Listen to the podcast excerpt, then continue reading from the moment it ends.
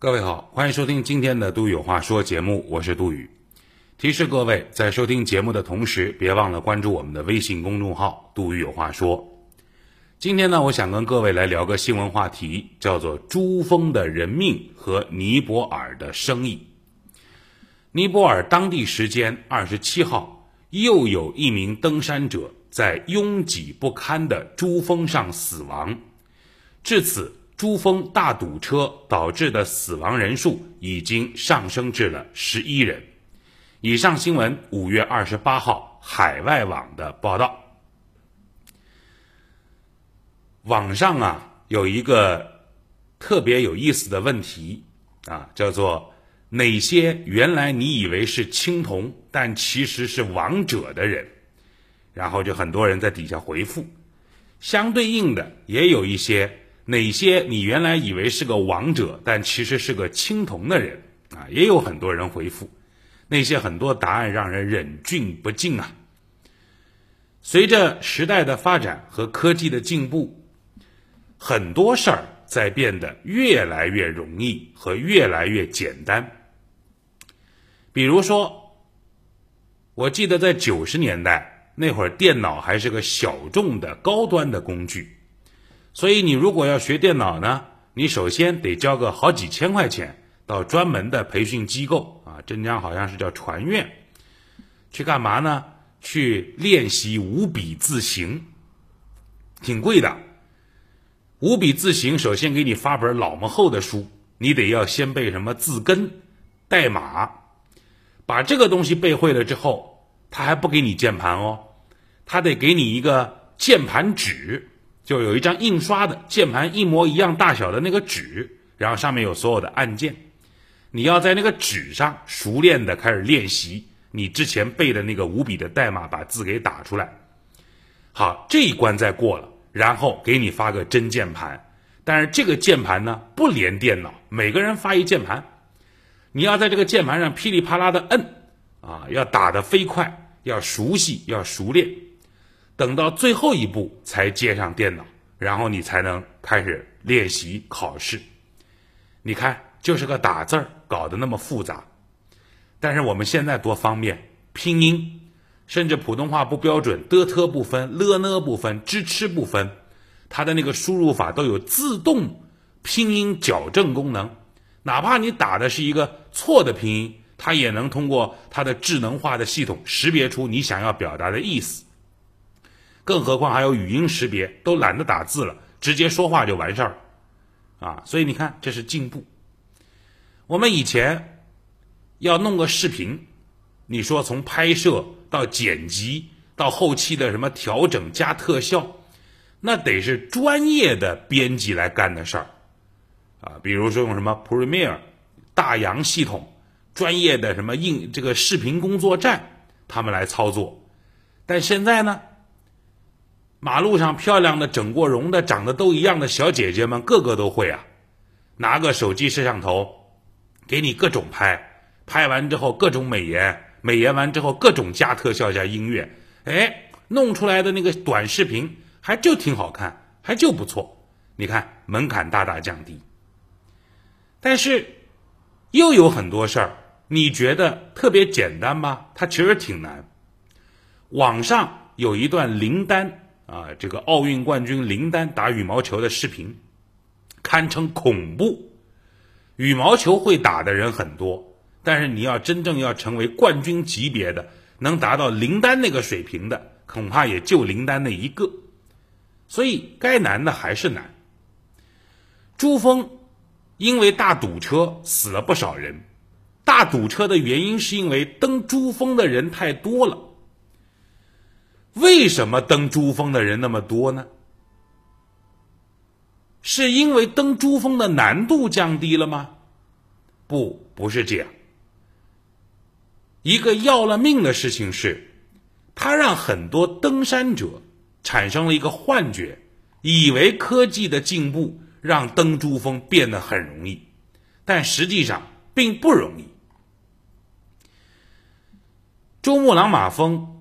常见的攀登线路有两条，第一个是南坡路线，这个南坡路线在尼泊尔国境内；第二条是北坡路线，属于咱们中国境内。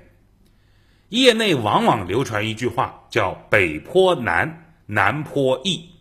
尼泊尔那儿比较好登，中国这边难度很大，所以很多登山者都会选择从尼泊尔的南坡上山。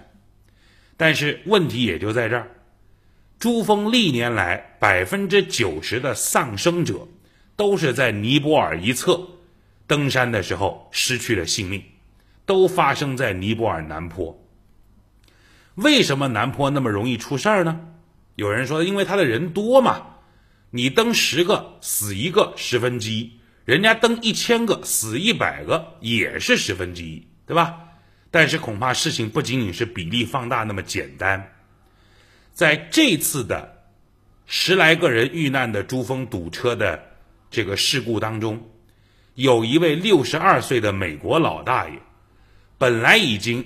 历经了重重险阻，都已经爬到了珠峰的顶峰了，就等着回家发个 Twitter、发个 Facebook 庆祝了。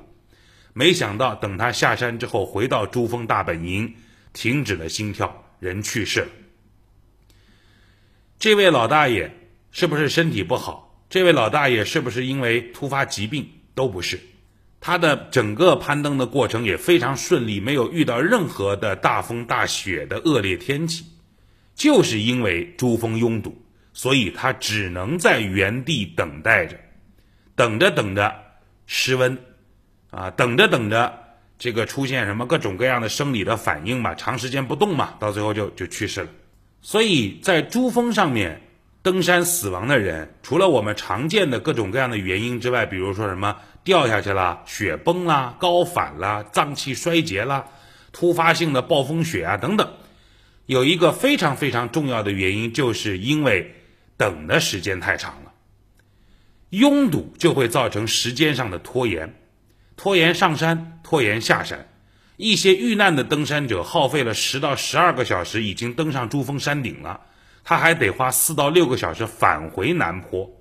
但是由于拥堵，在暴雪当中、暴风当中暴露的时间过久，造成不同程度的冻伤，最后就去世了。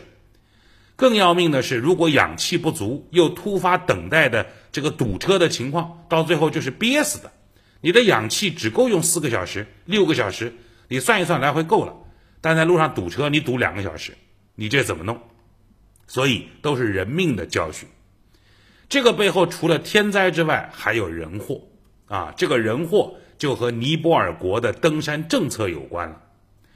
靠山吃山，靠水吃水，这话没错。尼泊尔呢是个小国，也是个穷国，但是珠穆朗玛峰的登山的旅游业每年给尼泊尔带来三亿美元的收入。这三亿美元对于尼泊尔来说意味着什么呢？首先，二零一七年尼泊尔的 GDP 是二百四十八点八亿美金，这个数字相当于我们江苏昆山的一半。昆山是个县级市，尼泊尔是个国家，它只有昆山的一半。而就这个仅相当于昆山一半的 GDP，其中相当大一部分还是来自于旅游业，旅游业的绝大部分来自于尼泊尔的登山事业。所以，为了挣这个钱，尼泊尔的操作就让人觉得有些毛骨悚然。首先，如果你要爬珠穆朗玛峰，你觉得第一条件是什么？你得有个好身体，是不是？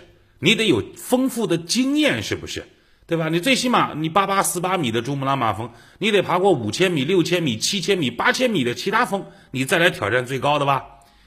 我国的登山管理办法当中就规定了，攀登西藏五千米以上、其他省市自治区三千五百米以上的独立山峰，需提前一个月向省级体育行政部门报批；而攀登七千米以上的山峰，应提前三个月向国家体育总局申请特批，以此类推，攀登珠峰必须有登顶八千米以上高峰的经验。所以咱们这是玩台阶制，你得逐步上去，你得先干三千，然后再来四千，先干五千，然后再来六千，他人这才能批准呢。而且，即便你达到中国的这个这个阶梯的要求，你也不见得能爬这个山。因为我国实行严格的限制人数的制度，根据珠峰的地理状况，中国的体育总局大约每年只发放三百份登山许可证，而且只有春天准登山，其他季节不允许爬珠峰。所以，中国攀登珠峰的规定基本上是所有国家当中最严格的。那么，尼泊尔是什么政策呢？就是只要大爷你给的钱够多，我们甚至可以给你提供把你抬上珠峰的全套服务，啊，向导、贴身管家、氧气供应、物资运输、医疗救助、通讯等等增值服务。在尼泊尔爬珠峰，甚至人家有有无线网络的服务。二零一九年，尼泊尔的珠峰南坡的春季登山季开始。一共有三百八十一位登山者获得了攀登许可证，每张许可证一万一千美元。你注意哦，这三百八十一个人拿到仅仅是个证就得花一万多啊，相当于七万多人民币。另外呢，这三百八十一个人他们都得请向导的，当地的什么夏尔巴人啊，他们都得请向导，也就意味着三百八十一乘以二，那就意味着得有七百多个人。对吧？实际上再加上其他杂七杂八的啊，后勤保障啊、补给啊等等，这三百八十一张证背后有超过一千个人攀登珠峰，而这个当中，尼泊尔方面对于攀登者几乎没有任何身体的要求，你给钱我就给你发证，所以这个三百八十一个人当中有很多人是萌新哈，恨不得连钉鞋都不会穿。有部分人连五千米的高山都没爬过，以前爬的都是金山、焦山、北固山，现在交钱跑去爬珠峰去了，就有这样的人啊。好，你确定要登登珠峰了，那你得乱七八糟事儿啊，请向导啊，后勤保障啊，补给啊，设备啊，有很多登山设备你是租的嘛，对吧？你得找专业的当地的登山公司。然后要命的事情来了，尼泊尔的登山公司呢，为了招揽游客。把原来需要十万美金的登山费用降低到多少呢？降低到四分之一，就恨不得只要两万五千美金，我们就给你提供全套保障。而中国境内啊，我们的北坡，如果你要爬珠峰，后勤保障费最少最少四十六万人民币一个人，最少的。所以有人说，那尼泊尔是不是因为他们量大，所以批发便宜啊？其实不是。他们便宜的一个重要的原因，就是因为四个字叫假冒伪劣。比如说，所有的爬珠峰的都得背氧气瓶，给尼泊尔登山公司提供氧气瓶的是俄罗斯的一家公司，他已经连续二十五年签订了独家的供应协议，就给尼泊尔这登山公司提供氧气瓶。但是，所有的氧气瓶攀登珠峰的瓶子都是要求一次性的，就是哪怕那个做工再好，质量再好，一次性的上了珠峰海拔太高就没用了。重复利用的话就是个定时炸弹，但是呢，从十万美金降低到两万五千美金之后，这个尼泊尔当地的登山公司就把这个瓶子回收，然后重复使用，这等于就是个定时炸弹。所以在珠峰上面壮烈牺牲，不叫壮烈牺牲啊，就是发生意外死亡的人，有相当一部分是什么呢？就是氧气瓶出了问题，爆炸、漏气等等等等啊，这就那就是。那就肯定是死了，没有都没有回头的可能了。而且尼泊尔有一个有一有一波很骚骚气的操作，什么操作呢？就是他这个珠峰珠峰啊，你首先要到大本营，然后大本营之后什么一一一这个这个一大本营二大本营三，在那个珠峰的海拔比较高，但对于整个八八四八来说海拔并不高的珠峰大本营处啊，这个尼泊尔还建了基站。然后你还可以在那个地方，就海拔已经很高了，五六千米的时候，你还可以用手机去上网。上网多少钱呢？一个 GB 的流量是五十美金，和三百多块钱、四百块钱不到人民币。而且呢，你当你必须得雇当地的什么夏尔巴人当当这个这个什么向导吧。这个向导呢，还要求你必须要买这个流量。为什么必须买流量呢？因为向导说为了方便联系。我不知道在那种恶劣的环境下，向导是不是还用微信跟你联系，或者用其他通讯软件跟你联系？但是必须要求你买，而且等你买了之后，你就会发现这个网速简直是慢的，你你你能你能抓狂，是吧？他基本上微信发个信息或者是传个图片，据说一张照片传就要传半个小时以上。各位可以想象这个速度得有多慢，而且倍儿贵。所以呢，这是这是尼泊尔的一波操作。其实尼泊尔在三年前就提出过一个 WiFi 全国覆盖的计划，甚至他们的计划当时也做到了珠峰，但是由于流量费这个生意简直太赚了，所以现在三年过去了，珠峰的这个所谓的尼泊尔国境内的 WiFi 全覆盖，包括珠峰，到现在为止，其他地方可能都覆盖了，唯独珠峰这块，人家始终就是覆盖不了。我们中国这个北坡这边呢，我们也有珠峰大本营。啊，我们也可以登，也有大本营，大本营里头也有 WiFi，也有这个无线网络。有人问，那中国的无线网络是多少钱呢？答案是，答案是该多少钱多少钱。就我们不会因为你海拔高，我们就给你多收钱。就是你在你在平地上，你在西藏地区是什么价格？你在珠峰大本营那个海拔那么高的地方，也就是什么价格。这个信号来自于中国移动。